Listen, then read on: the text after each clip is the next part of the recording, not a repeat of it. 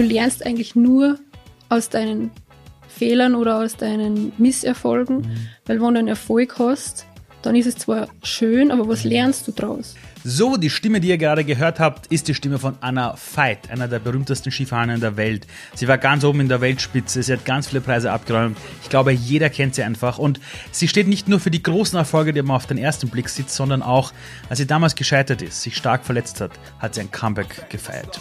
In dieser Podcast-Folge reden wir darüber, wie wichtig die eigene Intuition ist, wie wichtig es ist, an sich zu glauben, wie wichtig der Freundeskreis ist, wie wichtig es ist, für sich selbst zu erkennen, wie sehr höre ich auf die Menschen da draußen, aber wie sehr auch auf mich selbst. Aber auch diese Fähigkeit zu erkennen, wo habe ich meine Kraft, wie komme ich wieder zurück.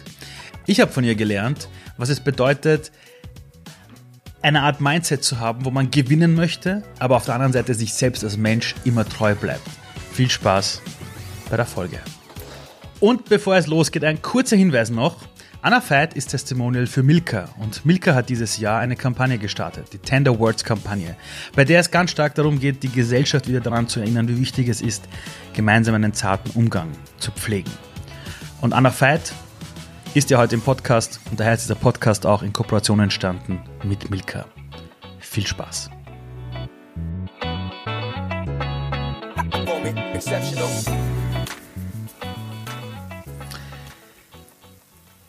Woher weißt du, ob du bei einer Sache erfolgreich bist oder nicht? Das weiß man vorher nicht. Im aber, Nachhinein schon. aber woher weißt du es? Ist es, weil es nach außen richtig wirkt? Fühlt sich besser an? Woher weiß man, jetzt war ich erfolgreich? Also ich denke im Vorhinein nicht über irgendwas nach, was mir erfolgreich macht, sondern über das, was ich gern machen möchte. Wenn ich spüre, dass das für mich der richtige Weg ist, dann gehe ich den, egal ob mir das erfolgreich macht oder nicht. Und im Endeffekt glaube ich, dass wenn es dann der richtige Weg für einen selber ist, dass der Sonne erfolgreich dabei macht, wenn man es gern tut. Also das ist so die, die Basis, glaube ich. Wenn du dein eigenes Leben jetzt beobachtest, wie du die Dinge gemeistert hast, was du alles gelernt hast, würdest du sagen, du bist zufrieden, wie dein Leben bisher war? Ja, mit das, allen Höhen und Tiefen. ich wollte mich gerade fragen, war das immer schon so? Also warst du immer schon ein Mensch, der von Haus aus zufrieden mit dem Leben war? Oder musstest du erst dahin kommen? Nein, ich war von Haus aus zufrieden. Also ich bin in einer super Familie groß geworden, habe ein super Umfeld immer gehabt, habe immer das machen können, was ich gern gemacht habe, bin dabei unterstützt worden von Kind auf und das hat mich immer glücklich gemacht, dass ich das machen kann, was ich gern tue.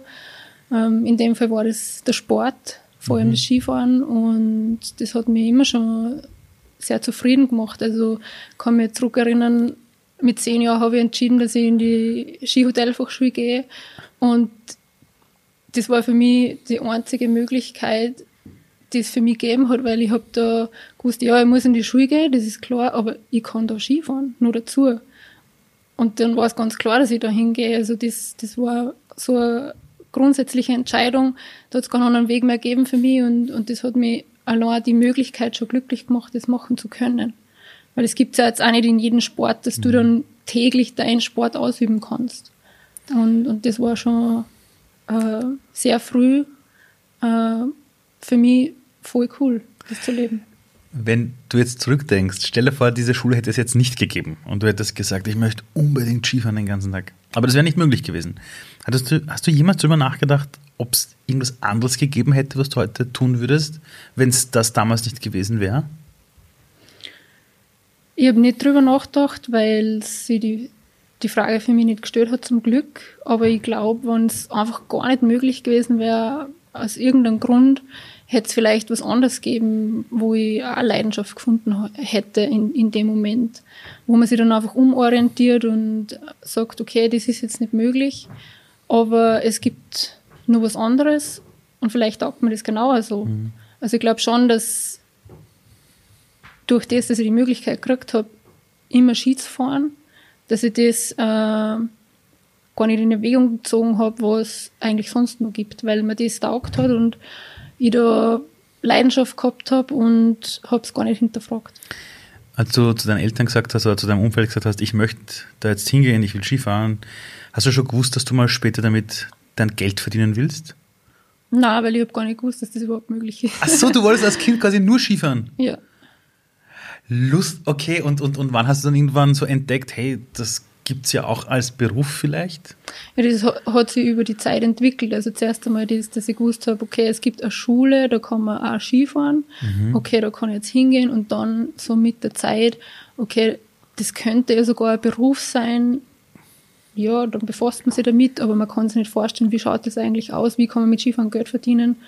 Ähm, das entwickelt sich dann mit der Zeit und interessanterweise geht es dann doch recht schnell, weil man muss dann in der Jugend schon ähm, ganz schön Leistung bringen. Also so Entwicklung von einem Sportler geht ja jetzt im Vergleich zu einem normalen Beruf, wo man eine lange Ausbildung hat oder studieren geht, extrem schnell. Also man muss mit jungen Jahren schon ähm, hart arbeiten, diszipliniert sein, ähm, gewisse Dinge werden vorausgesetzt. Und, und das finde ich, geht dann im Endeffekt doch schnell, aber für mich hat es nicht so angefühlt, weil ich immer einen Schritt nach dem anderen einfach gemacht habe und mir sicher war, dass, dass das für mich passt. Hast du das Gefühl, dass manchmal junge Menschen, wenn sie auch so einen Traum haben, vergessen, einen Schritt nach dem anderen zu gehen und manchmal versuchen, Abkürzungen zu nehmen? Ja, also ich glaube, dass das gerade in der heutigen Zeit durch die Möglichkeiten, was man im Internet hat, also was man auf Social Media auch sieht, ganz viele junge Menschen gar nicht, auch nicht wissen, was da eigentlich dazugehört, dass man überhaupt da hinkommt. Die sehen vielleicht eine Vorbilder oder gewisse Menschen in der Öffentlichkeit leben, wie die mhm. das machen und können sich aber den Weg bis dahin gar nicht vorstellen.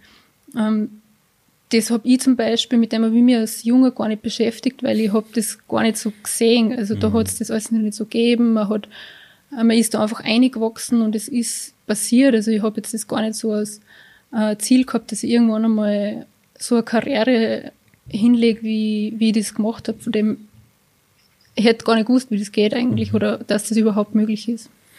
Äh, weil du nämlich gerade jetzt darüber sprichst, dass du niemals dachtest, dass du so eine Karriere machst. Wenn man aktuell in die Supermärkte geht, sieht man dein Gesicht ganz groß, Kooperation mit Milka, es gibt eine Special Edition, dein Name steht dabei. Äh, hättest du jemals gedacht, dass du unter anderem für eine Brand auch so eine Art Aushängeschild mal sein wirst? Also, dass irgendjemand herkommt und sagt, hey, Anna, wir finden das super, was du gemacht hast, ja, und wir würden gerne mit dir kooperieren. Hast du das jemals gedacht? Na, also es, Jugendliche oder als Kind sowieso nicht. Mhm. Ähm, dann, wenn man in den Sport reinwächst, erfolgreich wird, Erfolge einfährt, dann fängt man sich an, damit zu beschäftigen. Mhm. Ja, da gibt's äh, coole Marken oder Sponsoren, die man gerne hätte, aber man hat auch noch keine Erfahrung, wie, wie arbeitet man da überhaupt zusammen oder mhm. was heißt das als Athlet, was muss man da leisten und umgekehrt, ähm, was kriegt man dafür? Also, mhm. das sind alles Erfahrungen, die macht man Schritt für Schritt und da wird man auch nicht vorbereitet drauf. Aber woher hast du zum Beispiel gewusst, also woher weißt du, mit wem du zusammenarbeitest und wo nicht? Also zum Beispiel genau jetzt die Kooperation so mhm. mit Milka. Wo war für dich zum Beispiel jetzt diese ausschlaggebenden Dinge, wo du sagst, damit kann ich leben, das sind meine Werte oder das sind Dinge, wo ich sage, da fühle ich mich wohl. Gibt es da für dich so ein Mindset oder so ein Wertesystem, wo du sagst, da hat es gepasst? Grundsätzlich ist es einmal ein Gefühl, das man hat mhm. gegenüber einer Marke oder einer Firma, weil es ist ja, so wie Milka ist jetzt keine unbekannte Marke, da hat man schon mal ein Gefühl, was ist das ähm, mhm. und welche Werte hat die Marke mhm. und das Gefühl ist dann von Beginn an entweder gut oder, oder nicht gut und wenn dann das Interesse da ist, äh, beiderseits, nachher beschäftigt man sich ähm, intensiver damit und dann schaut man, okay, kann ich mich mit der Marke identifizieren? Weil wenn ich es nicht kann, dann ist es immer ähm, ein bisschen aufgesetzt, es wäre mhm. schwierig, ähm, die Werte rüberzubringen. Ähm, deswegen ist für mich einfach ganz, ganz wichtig, dass die Markenwerte und die Identität übereinstimmt, weil ich kann nur in meiner Person in der Öffentlichkeit mhm. so sein, wie ich bin. Und sonst wäre ich Schauspielerin geworden. Ich bin aber Sportlerin geworden und ich kann einfach nur das vermitteln, äh, wie ich bin und wo man zusammenpasst. Nachher kann man das gemeinsam schaffen und das ist ja das Ziel einer Partnerschaft, einer guten gelebten Partnerschaft. Genauso wie ich auf die Marke eingehe, geht die Marke auf mich persönlich ein. Mhm. Wenn man zusammenpasst, muss man gar nicht aufeinander eingehen, mhm. weil nachher geht man den gleichen Weg. Das und ist wie in einer guten Beziehung, oder? So eigentlich. entscheidet man das, ja, genau. Mhm.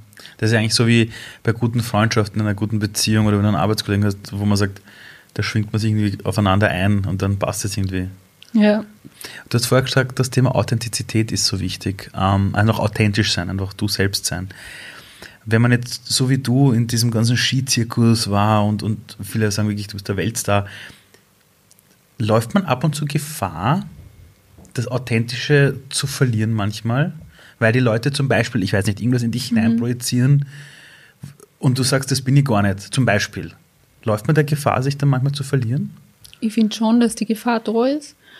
Ähm, Gerade ist es so, wenn man was sagt oder wenn ein Artikel geschrieben wird, jeder, der das liest oder der das hört, mhm. nimmt es vielleicht auch anders auf. Mhm. Ähm, jeder hat eine andere Wahrnehmung und dann interpretiert man vielleicht ein bisschen was rein. Aber es wird auch von der Öffentlichkeit, denke ich, immer ein bisschen was aufgesetzt oder mhm. ähm, es gibt auch Erwartungen, ähm, wie man ist, ähm, was man machen sollte, was man nicht machen sollte mhm. als Mensch in der Öffentlichkeit. Emotionen, finde ich, sind da ganz ein, ganz ein großes Thema. Ähm, ich finde auch die neue Welt in der Öffentlichkeit ist sehr kontrolliert. Ähm, mhm.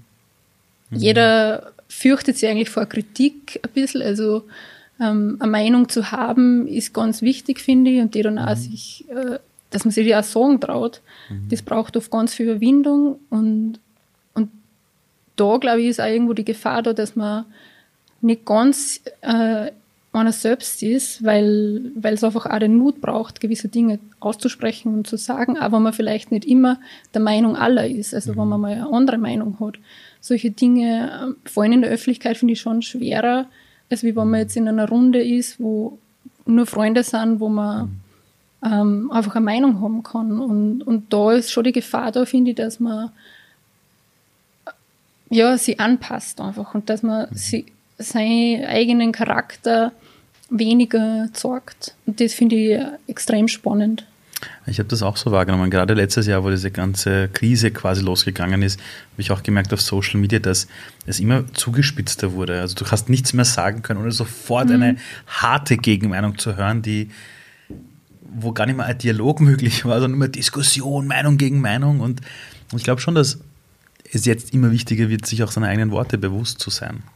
Ja, aber ich finde da dieses Werten, also wenn man eine Meinung hat und die ist vielleicht nicht richtig, ähm, ähm, oder was ist nicht richtig, jede Meinung ist frei, mhm. finde ich. Und ein anderer hat vielleicht eine andere Meinung. Mhm. Und dieses Bewerten der anderen Meinung finde ich immer schlecht eigentlich, weil mhm. jeder darf äh, andere Meinung haben und die braucht man auch dazu, dass man Diskussion auslöst, dass man vielleicht auch einen Weitblick kriegt, über Dinge anders zu denken mhm. und äh, vielleicht auch zu einer Lösung kommt, wenn man ein Problem hat. Und, und das finde ich ist in der Öffentlichkeit einfach schwieriger, weil einfach viel mehr Meinungen zusammentreffen, weil ähm, viel starke Persönlichkeiten zusammentreffen mhm. und, und wer sagt, was ist richtig und was ist falsch. Also dieses Bewerten, das finde ich ähm, nicht gut. Ich habe ich hab früher viel Basketball gespielt. Ich war früher ganz viel im Sport und ich glaube, im Sport ist das Bewerten schon okay, weil, das, weil, ja. weil da machst du das freiwillig. Aber dieses Bewerten aktuell von Meinungen und so, ich glaube auch, dass das ein Riesenthema ist.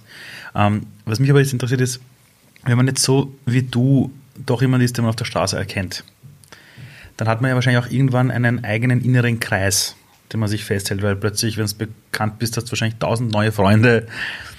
Wie schafft man es trotzdem, aus deiner Sicht nicht in einer Blase gefangen zu sein, wo du nur mehr Menschen vielleicht um dich herum hast, die dich eigentlich beschützen wollen, weil es ist definitiv für mich oder andere Leute tausendmal leichter, draußen mit verschiedensten Menschen noch zu quatschen, weil keiner schaut mich an und sagt, ah, das, das, das ist ja jetzt die berühmte Skifahrerin und, und, und, und, und äh, wie schafft man es für sich trotzdem, diesen Bezug zur echten Realität da draußen mhm. noch zu haben, obwohl man weiß, ich kann jetzt nicht einfach so auf die Straße rausgehen, weil pff. also es ist Abwiegen, glaube ich, und es ist auch wieder ähm, Besinnen auf das eigene Gefühl ähm, mhm. dem Gegenüber, was man in einem Gespräch hat. Wenn ich natürlich beim Rennen oder beim Training oder auch wenn ich in den Supermarkt gehe, in der Öffentlichkeit stehe mhm. und viele Menschen äh, mit mir vielleicht einen Smalltalk führen wollen, ähm, dann kann nicht der Nächste mein bester Freund sein. Das mhm. ist ganz klar, aber es ist trotzdem wichtig, dass man immer wieder so reflektiert ist, dass man Menschen nicht abschirmt, finde ich, weil sonst, äh, wie du sagst, bleibt man in der, in der Blase mhm. und das kann vielleicht nicht von heute, also von einer Sekunde auf die nächste gehen, aber über eine gewisse Zeit kann man Vertrauen gegenüber, gegenüber Menschen gewinnen. Also es geht mhm. auch über das Thema Vertrauen eigentlich, dass man den dann in sein Leben lässt. Also ich habe schon geschafft, eigentlich in meiner Karriere immer wieder neue Menschen ähm, in mein Umfeld, ob das jetzt äh, als Betreuungsumfeld oder äh, Freunde, neue Freunde mhm. äh, reinzulassen, ohne dass ich da jetzt gleich von Anfang an das Gefühl gehabt habe, der will jetzt nur mit mir befreundet sein, weil ich äh, Person der Öffentlichkeit bin, sondern mhm. das ist eigentlich das Gefühl, das sich entwickelt über die Zeit und ähm, und da muss man sich halt einfach auf das verlassen, was man selber spürt. Also ich glaube, das ist jetzt nichts anderes, wie wenn man nicht Person der Öffentlichkeit ist. Da mhm. passieren ja solche Prozesse genau gleich.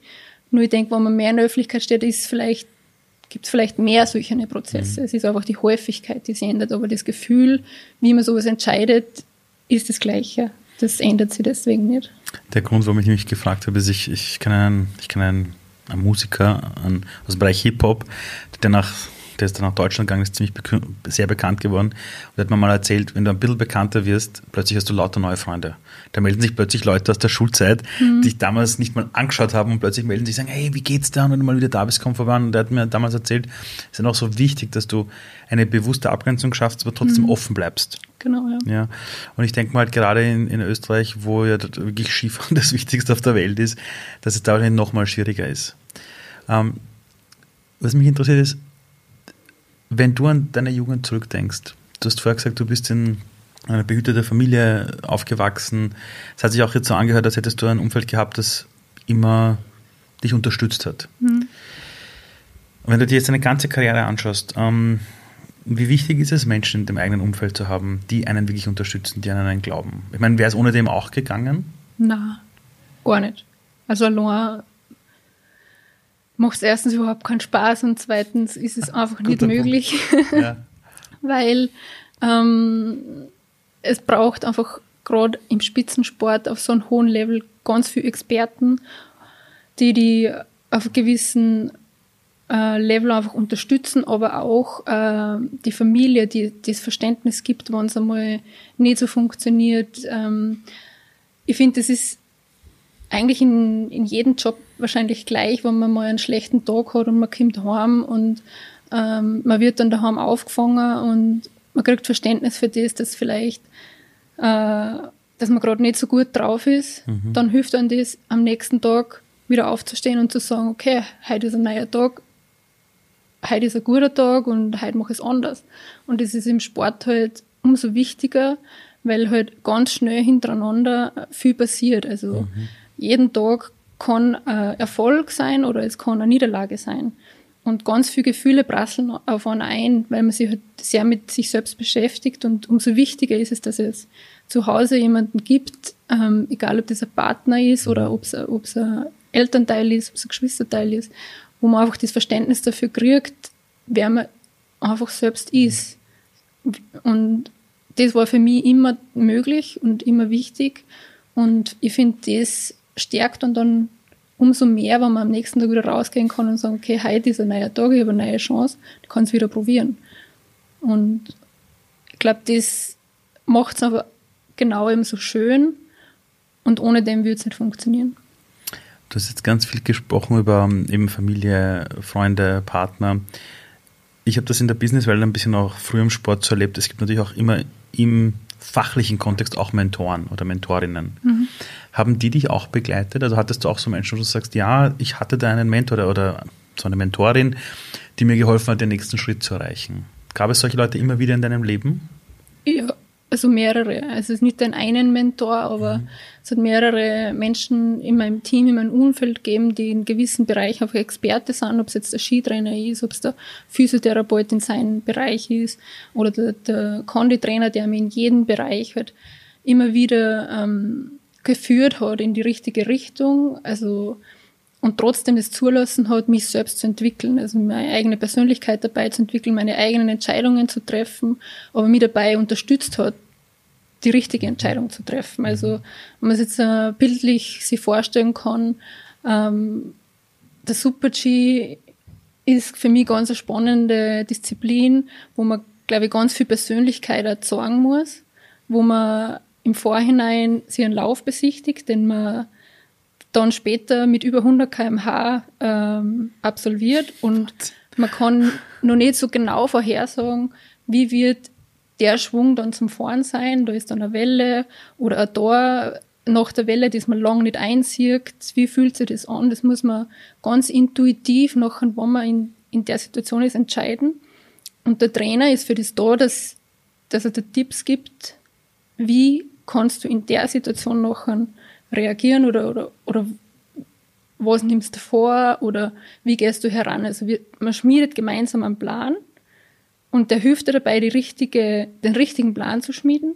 Aber entscheiden muss es im Endeffekt selber in dem Moment. Also du bist dann allein in dem Moment mhm. und musst es dann umsetzen. Und, und so ist es, glaube ich, auch, wenn man einen Mentor hat, der einem dabei hilft, selbst besser zu werden, mhm. aber die Entwicklung muss man selber machen. Und, und da habe ich ganz viele Menschen an meiner Seite gehabt, die mich in verschiedensten Bereichen immer wieder gecoacht und unterstützt haben. Gibst du dieses Wissen jetzt auch selbst weiter? Also bist du auch selber ein Mensch, der jetzt sagt, ja, ich, ich sehe mich auch in vielen Bereichen oder andere Leute sehen mich jetzt auch als jemand, der eine Art Mentor sein kann oder Mentorin. Also bist du jetzt selber auch in dieser Rolle irgendwo? Das Schöne ist, dass ähm, mein Gefühl nach meiner Karriere äh, gesagt hat, okay, du hast jetzt so viel wertvolle Erfahrungen gemacht, in Höhen und mhm. Tiefen, was machst du jetzt damit? Der einzige Sinn darin äh, ist, dass man es weitergibt.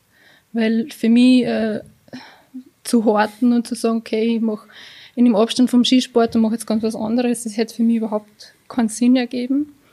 Und ich habe ähm, das Glück gehabt oder die Möglichkeit jetzt auch gekriegt ähm, durch Milka, dass ich mit einer befreundeten jungen Athletin mhm. ähm, eine langfristige Zusammenarbeit ähm, starten habe können, ähm, die auch schon eine lange Geschichte hat. Also die Victoria Bürgler ist äh, jetzt im Moment 16, hat mir aber als junges Mädel immer schon begleitet oder immer wieder mal begleitet zu Rennen, habe schon ein Vorbild sein können für sie und ich habe eine gewisse Bindung aufgebaut zu ihr.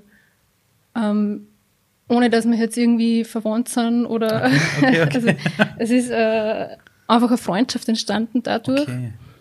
Und ich habe gesagt, okay, ich möchte einfach die Erfahrungen, die ich gemacht habe, jemanden anderen zunutze geben. Und, und durch unsere gute ähm, Beziehung ähm, haben wir die Möglichkeit, für ein Zukunftsprojekt jetzt äh, mit Milka gemeinsam, dass wir einen gemeinsamen Weg gehen. Und da bin ich jetzt in meiner Rolle natürlich auch sehr gefordert, weil es für mich ganz eine neue Rolle, mhm. so äh, Erfahrungen weiterzugeben.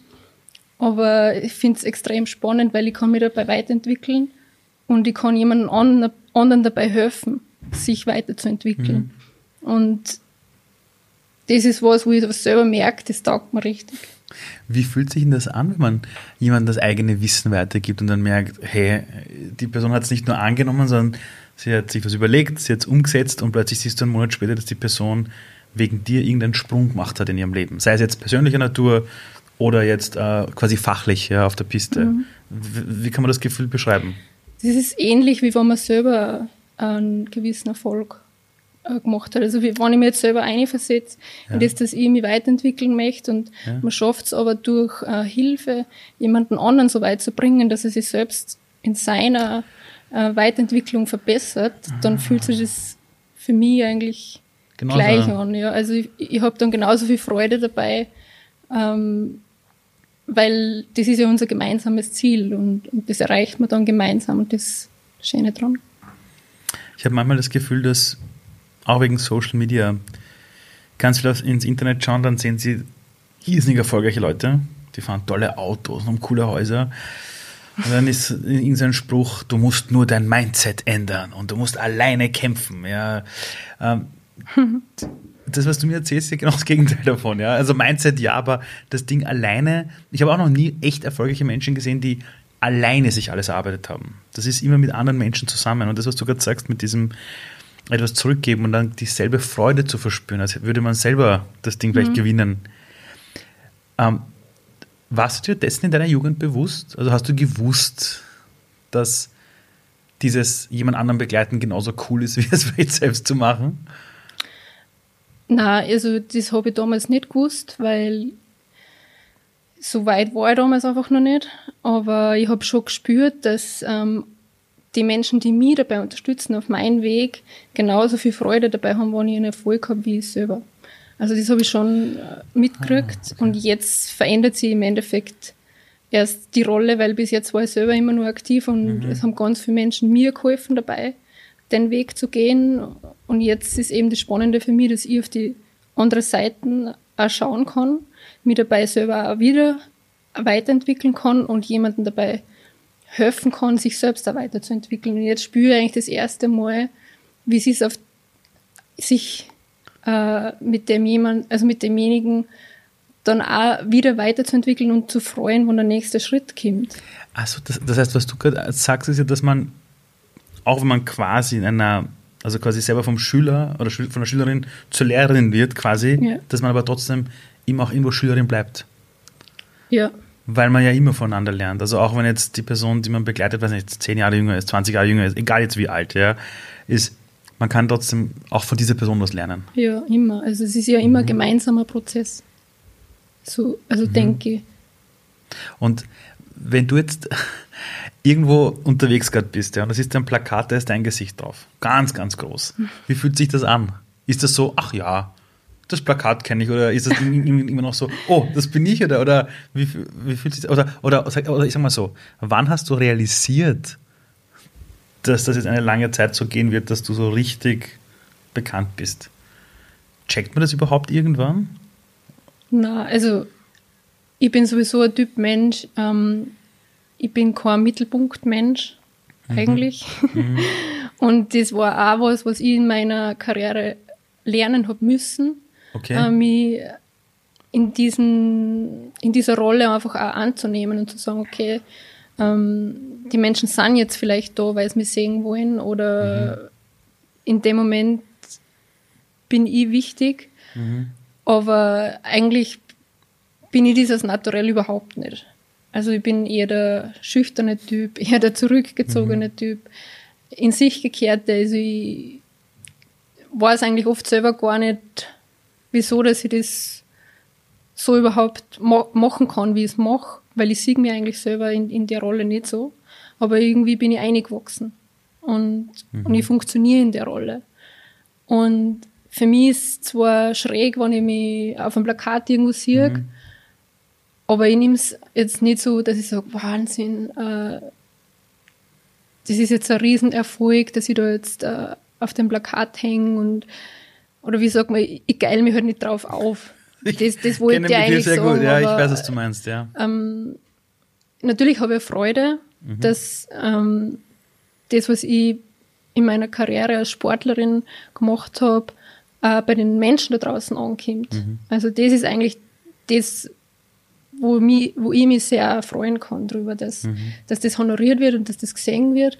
Aber das Wichtigste ist nicht für mich auf irgendeinem Plakat äh, dargestellt zu sein mhm. und zu sagen, ja, weil ich, ich bin ja eh äh, quasi Person mhm. der Öffentlichkeit. Also diese Demut oder dieses sicher noch Bewusstsein, was da, also eher diese Dankbarkeit ist, glaube ich, da eher das Thema, oder? Dass man noch für die Möglichkeiten, glaube ich, einfach dankbar ist, dass genau. man diesen Weg gehen kann. Und ich sehe es auch nicht für selbstverständlich, dass das immer so mhm. bleibt, sondern mhm. das ähm, wird sich vielleicht auch mal wieder ändern oder ähm, es kommt wieder irgendeine eine neue Aufgabe oder, oder ganz was anderes daher. Also Wie hast du es eigentlich jemals gelernt, mit dem Druck umzugehen? Also ich kann mir gut vorstellen, wenn man, also ich weiß selber, ich, ich sitze vom Fernseher, schon mal so Sport übertragen und dann heißt so, jetzt ist der zweite Durchlauf und dann muss das und das passen und das und dann diskutieren ganz gescheite Leute, ja, wie das jetzt sein muss.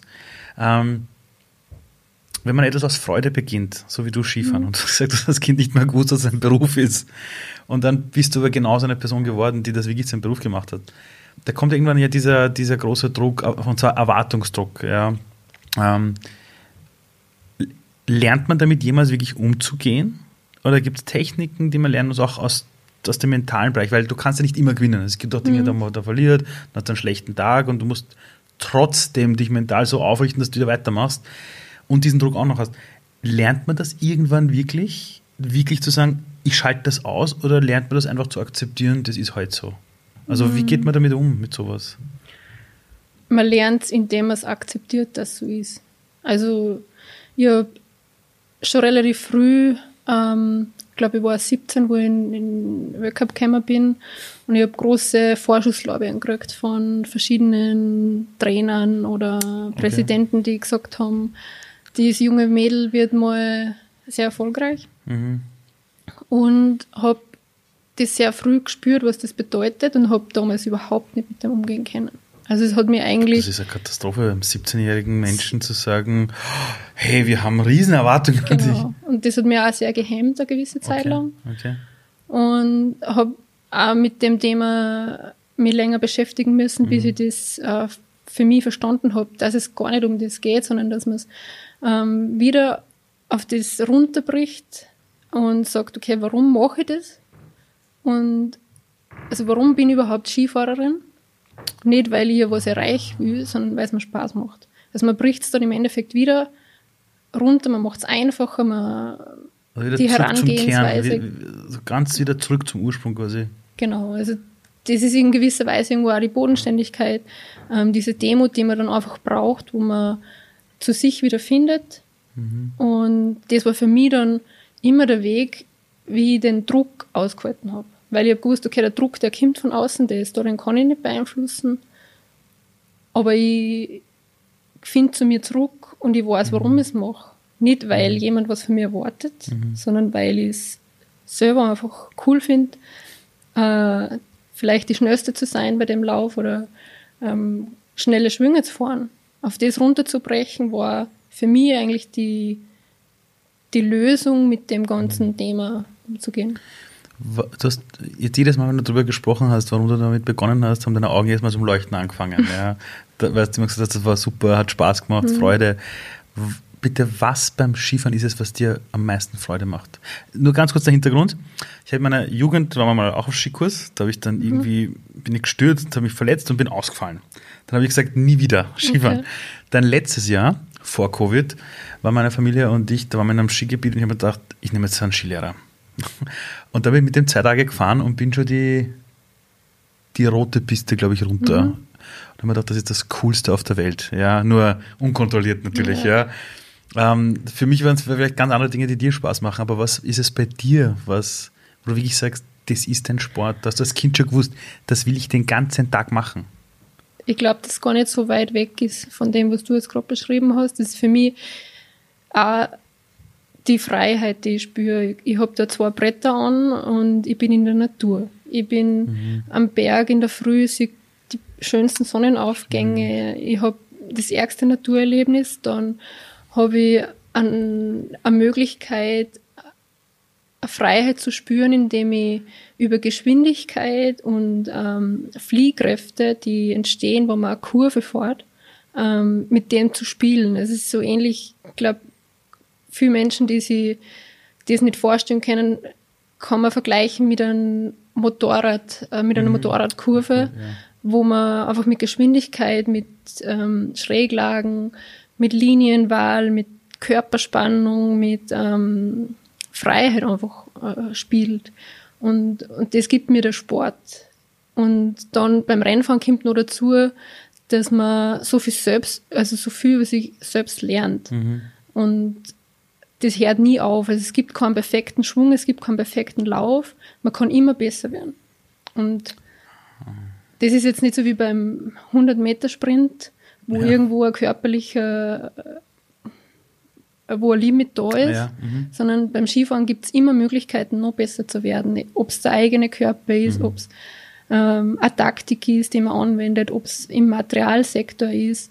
Also es ist so äh, umfassend Ist, aber macht dieses Streben nach Perfektion einer nicht verrückt? Weil es gibt ja de facto in dieser Welt nicht wirklich die Perfektion. Es gibt immer ein Streben nach Perfektion, aber ich glaube, wenn du ja immer im Leben sagst, es muss perfekt sein, es muss perfekt sein, dann kann es nicht sein, dass du wahnsinnig wirst und das Leben gar nicht mehr genießt. Oder geht das im Wettkampf gar nicht anders? Es geht nicht um Perfektion, weil du weißt, du kannst nicht perfekt sein, mhm. sondern es geht um äh, das Bestmögliche. Was kann mhm. ich aus mir ausholen? Wie weit kann ich gehen? Wo ist mein Limit? Und du spürst immer, es geht noch was. Und dieses letzte Teil rauszukitzeln, mhm. macht es eigentlich aus. Aber du bist trotzdem nicht perfekt. Mhm. Oder weit weg vom Perfekt im Endeffekt. Ich habe in meiner Jugend ähm, in Vereinen gespielt, Fußball, Basketball, die Klassiker, die die Jungs halt immer so machen. Und ich habe gemerkt, dass ganz viele aufgehört haben dann in der Pubertät. Mhm. Ja, und der eine hat sich verliebt, der andere hat andere Themen gehabt. Alle erfolgreichen Menschen, die ich kennengelernt habe, und zu denen zähle ich jetzt dich auch, haben mir irgendwann gesagt, du musst natürlich für diesen Erfolg einen Preis bezahlen. Das heißt, du musst bei manchen Dingen einfach Nein sagen. Mhm. Ähm, war das für dich schwer, dass du sagst, ich investiere jetzt lieber mehr die Stunde ins Training und gehe am Abend jetzt nicht auf die Party, weil ich am nächsten Tag Training habe? War das schwer oder war das ab irgendeinem Zeitpunkt ganz normal für dich? Für mich war es überhaupt nicht schwer aus dem Grund, weil meine Freunde und mein Umfeld, die ich gehabt habe, haben das Gleiche gemacht wie ich. Also die ah.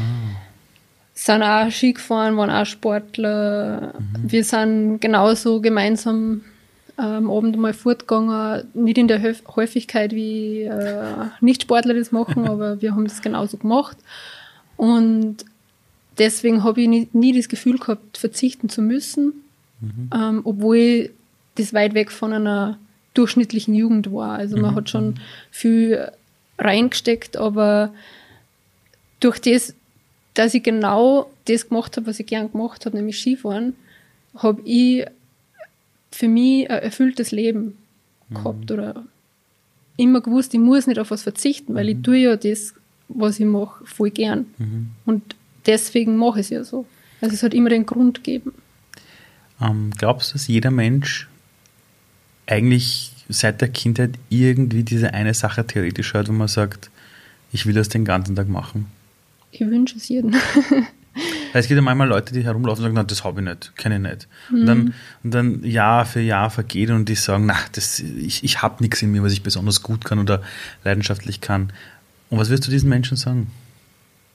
Neue Dinge ausprobieren. Ähm, ich glaube, wenn, wenn man sich jeden Tag vornimmt, ich möchte jetzt einmal ganz was anderes probieren oder keine Ahnung, das muss ja nicht immer, muss ja kein Sport sein, das kann mhm. auch was Geistliches sein, das kann mhm. auch mhm. sein, dass einen befriedigt, jeden Tag ein Buch zu lesen mhm. oder, aber es muss irgendwas geben, wo man ein Gefühl hat, das ist, das taugt an.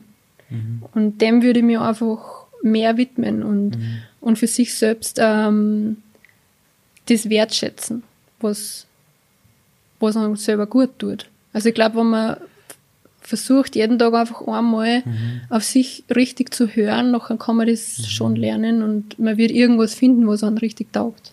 Das ist super, was du gerade sagst. Ich habe einen guten Kumpel, der kann wirklich schön zeichnen und malen. Das hat er sein Leben lang gern gemacht. Und haben alle zu dem gesagt, du kannst das so gut, mach das doch. Und er hat mhm. immer gesagt, damit kann man ja kein Geld verdienen. Das ist ja nichts mhm. Richtiges.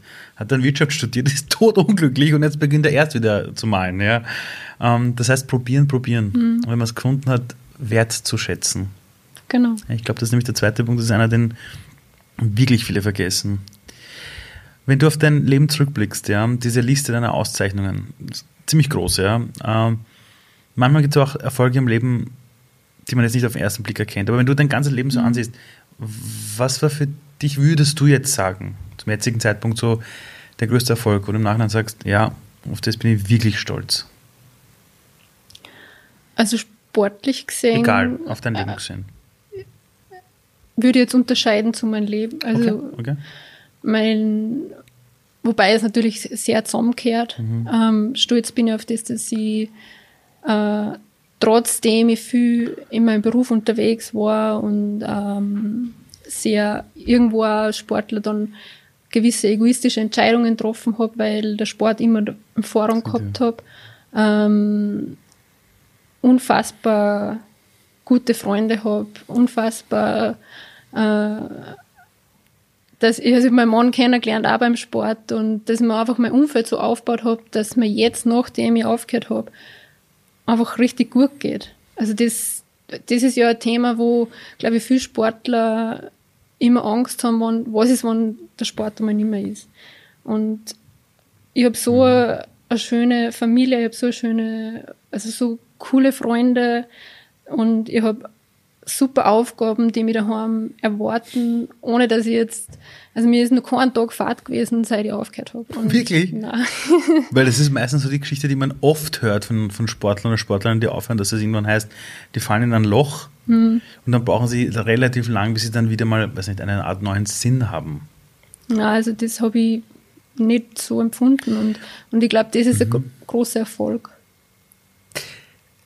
Aber für diesen Erfolg, ich meine, gut, die Familie, wo man hineingeboren wird, die sucht man sich jetzt vielleicht so nicht aus. Aber du hast vorher gesagt, du hast auch während deiner, deiner quasi aktiven Karriere in diesem Bereich auch neue Freunde in dein Leben gelassen. Du hast auch gerade etwas gesagt, das war für mich interessant. Du hast gesagt, du hast einen Freundeskreis auch aufgebaut, obwohl du so viel unterwegs warst. Das heißt, jetzt könnte jemand sagen, ach,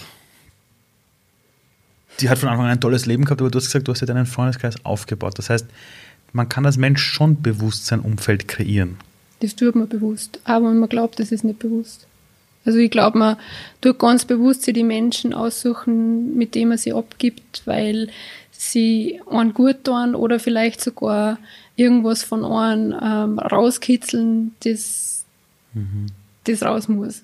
also ich glaube auch jeder ähm, Konflikt oder jeder äh, Mensch, wo man immer wieder Reibungen hat, äh, das macht man ja so lang, bis irgendwann einmal vielleicht anders wird oder man entscheidet dann irgendwann, okay, die Beziehung tut man nicht mehr gut, man bricht sie ab. Aber eigentlich, wenn man sie im, im, im Leben hat, die Beziehung, dann glaube ich, dass, dass die einen Sinn ergibt und dass man die auch braucht. Ich kenne ganz oft junge Menschen, die sagen, ja, ich habe so ein Umfeld, ähm, also ich habe so Freunde, die glauben nicht an mich und die machen sich lustig über mich und, und, und die wollen alle nichts vom Leben. Was sollte man so einem Menschen sagen, der weiß nicht, jetzt 24 ist und sagt, ach, mein Umfeld, das ist nicht so, ich habe kein Glück mit meinem Umfeld. Ja, Dann würde mir das Umfeld wahrscheinlich was sagen. das ist gut. Das Umfeld will dir was sagen. Das, das, das ist gut, ja. Das, das sitzt. Hast du jemals in deinem Leben das Gefühl gehabt, dass du gescheitert bist oder einen Fehler gemacht hast, einen großen Lebensfehler? Ich habe das ständig in meinem Leben gehabt. Ich habe mir immer gedacht, oh Gott, großer Fehler. Im Nachhinein hat dann alles gepasst. Aber ja, also ich glaube, jeder macht ständig Fehler, ob größer oder kleiner. Und ähm, also ich habe mich jetzt nie so richtig als, als Versager gefühlt, weil äh, immer wenn ich einen Fehler gemacht habe und ich bin heimgekommen, war jemand da, der was mich aufgebaut hat und ähm, aufgefangen hat. Aber ich bin ein sehr reflektierter und, und kritischer Mensch auch mir gegenüber und ähm, habe ständig das Gefühl, ähm, das kann ich besser oder, oder da musste ich jetzt noch verbessern oder so. Also ich habe immer den Drang gehabt, einfach, ähm, weiß nicht, wie es wie es genau sagen soll, aber zum Beispiel, wenn ich ein Interview führe und ich höre es mir dann danach an, dann habe ich immer das Gefühl, das hätte ich besser können. Also, ah, das meinst du. aber Das heißt, du siehst immer das Potenzial noch. genau. Was da noch gegangen wäre. Ein bisschen wie beim Skifahren. Ja. Du sagst, die Kurve ist noch ein bisschen mehr und dann noch ein bisschen mehr Schräglage. Ist das immer schon so in dir drin gewesen? Dass du immer Dinge angeschaut hast und dir gedacht hast, ah, das könnte noch ein bisschen, ah, ein kleines Äußerl besser werden? Oder kam das mit diesem Wettkampf ähm, und diesem, Nein, ich glaube, das ist in mir drinnen und im Wettkampf habe ich es ausgelebt. Also da habe ich einfach genau die, äh, diese Fähigkeit auch braucht, um, stimmt, um auch dorthin zu kommen. Und, und das hat mir ja auch Spaß gemacht, darum bin ich auch dran geblieben. Und, ähm, und trotzdem macht man aber immer wieder Fehler. Und die Fehler gehen ja auf das Thema zurück, so weit, dass du sagst, okay, du lernst eigentlich nur aus deinen Fehlern oder aus deinen Misserfolgen, weil wenn du einen Erfolg hast, dann ist es zwar schön, aber was lernst du draus? gar nichts. du glaubst, dass du eh gewappnet bist für alles im schlimmsten ja. Fall, ja. Das ist ein bisschen so wie die Frage nach dem Freundeskreis, wo du gesagt hast, wenn du einen Freundeskreis hast, vielleicht will dir dein Freundeskreis was sagen. Ja. Ein anderer wird eine Katastrophe, du sagst, da kann man was lernen. Ähm, wenn man sich deine Karriere anschaut, du hast einige Dinge geleistet, wo ich wirklich sagen muss, das finde ich super, und zwar dieses, es ist was passiert, Verletzung, Comeback. Mhm. Das ist ja mental ja extrem hart, weil man ja irgendwie aus, was, aufgrund einer Verletzung irgendwie rausfällt aus einem Alltag, mhm. aus seinen Routinen, aber dann diese Stärke zu haben, zu sagen, ich versuche es noch einmal, mhm. ich komme zurück. Ja. Ähm, diese Mentalität des Wiederaufstehens. Ähm, woher kommt das? Also, also wie kann man, ich sag mal so, wir haben aktuell eine Welt, wo viele Menschen wieder lernen müssen, aufzustehen. Mhm. Die wieder lernen müssen zu sagen, wir haben eine Welt des Wohlstands, das ist eigentlich für alles gesorgt gewesen, für die meisten Leute, fließendes Trinkwasser, Demokratie und, und, und. Aber wir haben so jetzt doch ein bisschen eine Krise durchgemacht und wir müssen wieder lernen, uns vielleicht neu zu finden, wieder aufzustehen und auf unsere Stärken zu fokussieren. Wie macht man das als Sportlerin? Weil es gibt genug Leute, die einfach liegen bleiben und sagen, aus, ich mache das jetzt nicht mehr. Wo ist der Unterschied, wo man dann sagt, nein, ich versuch's noch, ich, ich versuch's. Ja.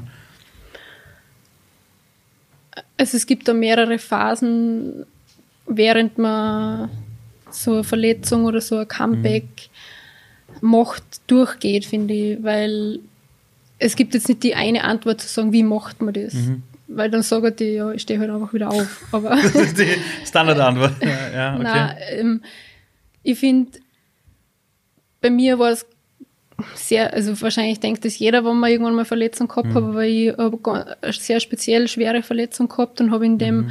Moment, wo die Verletzung war, nach der Operation, noch gar nicht verstanden, wie schwer eigentlich, wie schwerwiegend meine Verletzung eigentlich ist und was das für mich für einen Weg bringen wird, also was ich eigentlich durchmachen werde die nächste Zeit.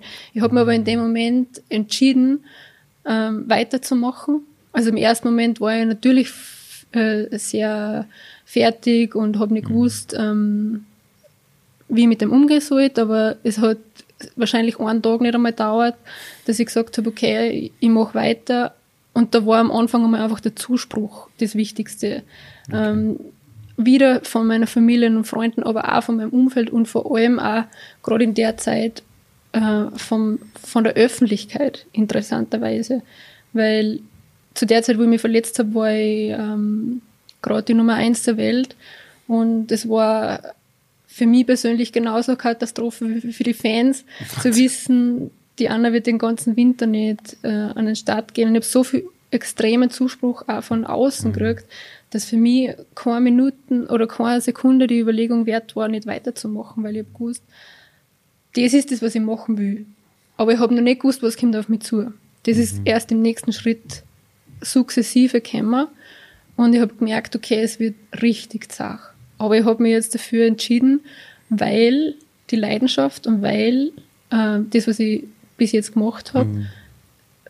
so groß ist und so stark ist, dass ich einfach den Weg versuchen möchte. Das hat, da habe ich noch lange nicht mhm. gewusst, wie ich das überhaupt schaffen. Kann ich überhaupt wieder Rennen fahren? Kann ich überhaupt wieder mhm. Ski fahren? Mhm. War einfach nur weit weg. Aber ich habe gewusst, der Wille, der ist in mir. Einfach weil die Leidenschaft so groß ist. Und dann gibt es halt verschiedene Schritte, die man da durchgeht, wo große Rückschläge natürlich dabei mhm. sind, wo man dann zweifelt, ob man das durchhält, ob es überhaupt funktioniert und dann passieren wieder Fortschritte, mhm. wo du merkst, ja, die Arbeit, die reinsteckt, die zahlt sich aus und du hast kleine Erfolgserlebnisse. Du merkst, okay, das Leben ist jetzt nicht nur vom äh, Erfolg am Papier, wo, wo man Rennen fährt und mhm. dann im Ziel sieht, ähm, okay, ich bin erste, zweite, dritte geworden. Das sind nicht die einzigen Erfolge, sondern du machst dann Tag für Tag hast du kleine Erfolgserlebnisse, wo dann was arbeitest. Ah, okay. Und das gibt dir dann so viel Motivation weiterzumachen. Also du musst von Tag zu Tag wieder schauen und, und die, die selbst aufbauen und, und im Endeffekt sieht man dann aber nur das große Ganze. Aber mhm. es ist ganz viel Detailarbeit, die da dahinter steckt mit vielen Rückschlägen, wo, wo man nicht weiß, ob das funktioniert oder nicht. Aber der Glaube, der muss immer da sein. Und solange der da ist, wird es auch funktionieren. Und man darf halt auch keine Angst haben vor dem, dass es vielleicht nimmer zum Sieg reicht oder mhm. nimmer zum Titel reicht. sondern ich glaube, die, die Stärke, die man schöpft, ist einfach aus dem, dass man wieder das machen kann, was man gern tut. Das ist mal das Wichtigste. Du hast ein paar Sachen gesagt, die, glaube ich, sehr wichtig sind für Leute, das, dieses Bild zu haben, diese Vision, diesen Glauben zu haben, aber auch die Entscheidung zu treffen und zu sagen, ich entscheide mich für etwas. Ich glaube, das ist ein Problem der meisten Menschen, die oft sagen, na, ich warte mal ab, vielleicht, mhm. ja, hätte ich, dachte ich. Die Entscheidung und dann aber auch wieder zu lernen, die kleinen Erfolge zu feiern die man nicht am Papier mhm. sieht, sondern die man, weiß nicht, vielleicht bei der Physio sieht, dass man wieder an, einen, an C besser bewegen kann, ja. zum Beispiel. Okay, und, und aber es wird ja trotzdem Phasen geben, ich kenne das von mir, dass man manchmal da sitzt und sich denkt, ich kann nicht, ich will nicht, es geht nicht, ich habe keinen Bock. Ja, ähm, die gibt's. ja. Aber kann man die deshalb gut meistern, weil man weiß, das ist normal? Ja. Schon, oder? Weil das mhm. ist doch mhm. normal, oder? Das, das hat doch jeder. jeder. Ja. Es gibt niemanden, der das nicht hat, oder? Na, also ich kenne keinen. Ja, eben. Also ich, ich glaube, das, das interessiert mich nämlich auch noch. Ähm, wie gelassen bist denn du damals gewesen, als du in dem Profisport unterwegs warst? Weil du musst ja natürlich, natürlich brauchst du so eine Hartnäckigkeit und zu so sagen, ich sehe noch, wo was geht, aber wenn man, glaube ich, zu verbissen ist, manchmal verhärtet man sich ja auch, oder? Das heißt, es ist ja auch mhm. gerade beim Skifahren, ich habe es gemerkt beim Skifahren. Mhm. Jedes Mal, wenn ich mich verhärtet habe, hat es mich geschmissen. Und immer wenn es hieß locker und das genau. und hängen lassen, ist plötzlich wie von allein gegangen. Würdest du sagen, du bist jemand, der trotzdem es geschafft hat, eine professionelle Lässigkeit zu haben? Oder welchen Bezug hast du dazu? Ähm, ich glaube schon, dass es in einem gewissen Prozess, äh, egal ob man an die Spitze hinarbeitet oder nach einer Verletzung sich wieder aufbaut, braucht es den Proz also braucht das Vertrauen, dass man gewisse Dinge auch loslässt. Also dieses ah. Zulassen eigentlich ist es, äh, das Glauben an den Prozess ähm, und nicht verkrampft das so unbedingt wollen, mhm. weil da blockiert man sich halt auch selber oft. Und da ist der mhm. Skisport interessanterweise extrem ehrlich. Also der ist sowieso ehrlich, weil äh, man wird nicht bewertet oder irgendwas, sondern es gibt einfach von Start bis ins Ziel eine Zeit und mhm. die liegt halt nicht. Genau. Und, und das ist eigentlich das Schöne dran, finde ich, am Skisport, mhm.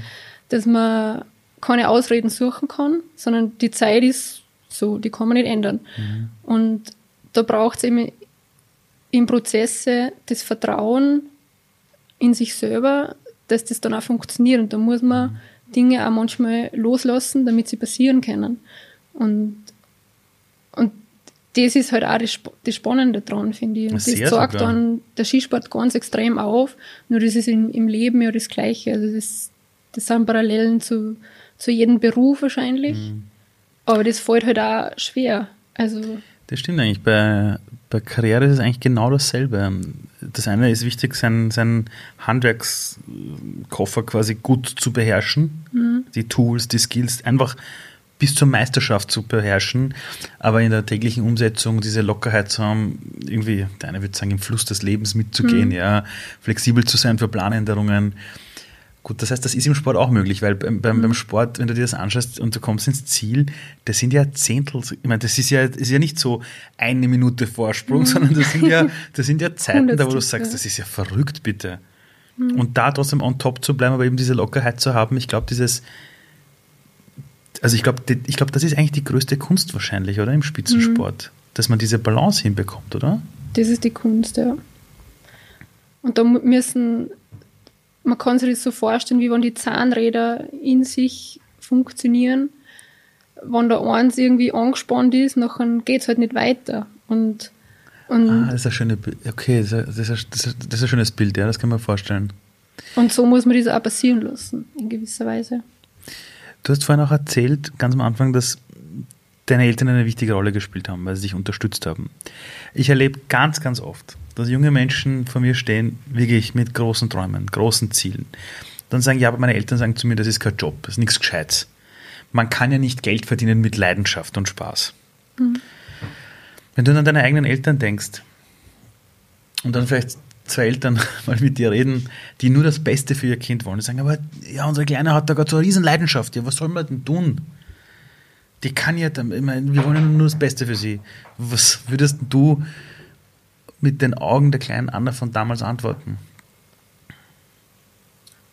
Wenn Eltern ihr, ihr Kind anschauen und sagen, die hat so eine Leidenschaft, soll man, soll man nicht? Also gibt es Ihnen Also die Tipp oder einen eigentlich Hinweis? nur eine Antwort. Okay, die wäre? Die wäre, die es unbedingt machen lassen, weil wenn es was gibt, was man gern tut, dann kann man das meistens auch gut. Und es gibt ja gerade in der heutigen Zeit, finde ich, fast nichts mehr, wo man jetzt sagt, das kann man nicht als Beruf machen.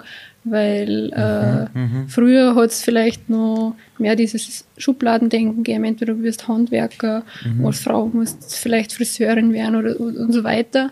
Aber heute ähm, gibt es ja Berufe, wo ich mir selber oft nicht gedacht habe, okay, ist das jetzt ein Beruf, kann man auch Geld verdienen. Ähm, ja, natürlich, man muss einfach kreativ sein nachher in dem Moment. Ich meine, im Sport ist es ähm, irgendwo auch wieder zum Teil ein vorgegebener Weg. Okay.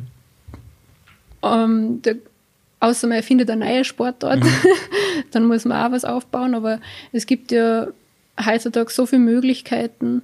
Ähm, und wenn es einmal nicht das ist, was einen dann so weit bringt, dass man damit seinen Unterhalt verdienen kann, ja, nachher wird es auch wieder eine andere Lösung geben. Kann man was anderes ausprobieren. Also es ist jetzt noch lange nicht so, dass man wegen dem, nur weil man jetzt als, äh, als 14-Jähriger vielleicht nicht weiß, was man beruflich machen soll, äh, verloren ist, sondern man kann jedes äh, Jahr einen anderen Beruf ausüben, wo man möchte, bis man mal den gefunden hat, den man wirklich gern tut. Also ich glaube schon, dass, dass man selber das auch wert sein soll, dass man in einem Beruf ist, was man gern tut, weil man verbringt ja extrem viel Zeit im, im Beruf. Den größten Teil des Lebens fast, ja. Ja. Oder, oder, oder der Lebenszeit fast. Wenn es Ja. einem da gut geht, dann geht es einem meistens als Mensch, also privat auch gut. Und, Mhm. Und ich kann das nur jedem empfehlen. Du bist ein Vorbild für ganz, ganz viele Menschen, gerade aber auch für junge Frauen. Und zwar, wir leben, will oder nicht, in einer sehr männerdominierten Welt. Also auf den Zeitungen der Mann des Jahres, ja. Also der, keine Ahnung, Unternehmer des Jahres ist meistens ein Mann, ja. Wenn man über Erfolg früher gesprochen hat, hast du immer einen Mann im Anzug gesehen, der ganz muskulös da steht. Ähm, bist du dir bewusst, dass du für ganz viele, auch junge Frauen, weil du eben als Frau in der Öffentlichkeit für Erfolg stehst, ohne dich verbiegen zu müssen, ein großes Vorbild bist? Meistens bin ich mir dem nicht bewusst. Ne? Also es war nie irgendwie ein Ziel, dass, ich, dass das einmal wi- wird oder so, sondern das ist passiert. Und ich freue mich, wenn man sowas sagt oder wenn ich sowas höre, aber wenn ich jetzt sage, ich verhalte mich deswegen anders oder wie ein Vorbild oder so, nachher wissen die eigentlich gar nicht, was ich machen soll, sondern Einfach du selber sein. Nein, eh, also, und darum bin ich einfach ich.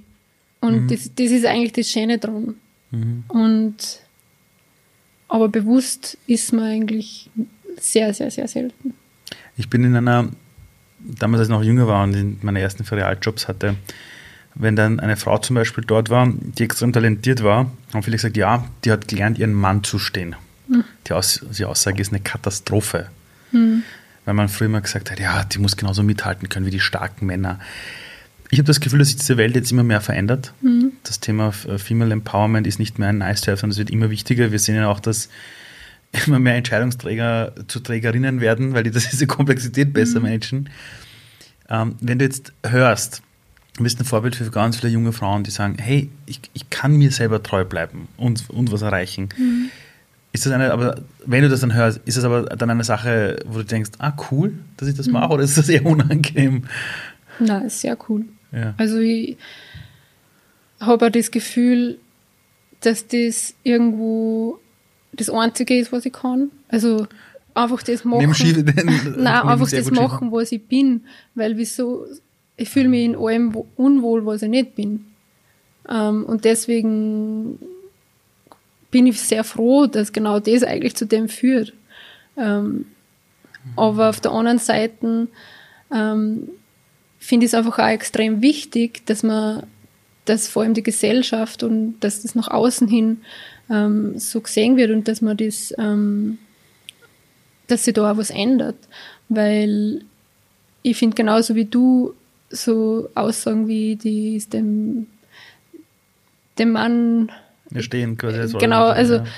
das, eine Frau ist eine Frau und ein Mann ist ein Mann und jeder hat seine eigenen Stärken und jeder sollte das zu seinem Vorteil machen, finde ich. Also eine Frau sollte nie einen Mann kopieren und ein Mann sollte nie eine Frau kopieren und ähm, das würde auch, das macht einfach keinen Sinn, sondern das Schöne ist, dass, dass wir Frauen ähm, in unserer Art und Weise ganz andere Dinge erreichen können. Ich glaube, das sollte unser Ziel sein.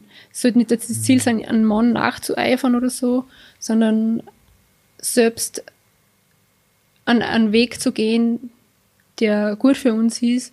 Und, und da gehört halt auch äh, dazu, dass man vielleicht emotional oder ganz anders denkt, wie jemand, der in einer, in einem Management, in einer Managementposition männlich ist, äh, wird das anders machen wie eine Frau in, in der Position. Und ich finde, wenn wir da hinkommen, dass das akzeptiert ist, dass das einfach ein anderer Weg ist und der genauso erfolgreich sein kann, ähm, nachher haben wir es geschafft, aber, aber kopieren funktioniert ja für einen Mann auch nicht gut, wenn er, wenn er eine Frau kopiert. Also, Das ist, das ist wahrscheinlich richtig, ja.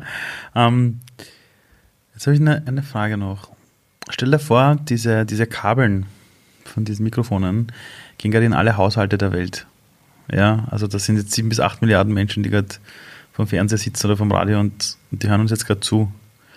Alle können gerade Deutsch, also alle verstehen uns, alle sind gerade wach.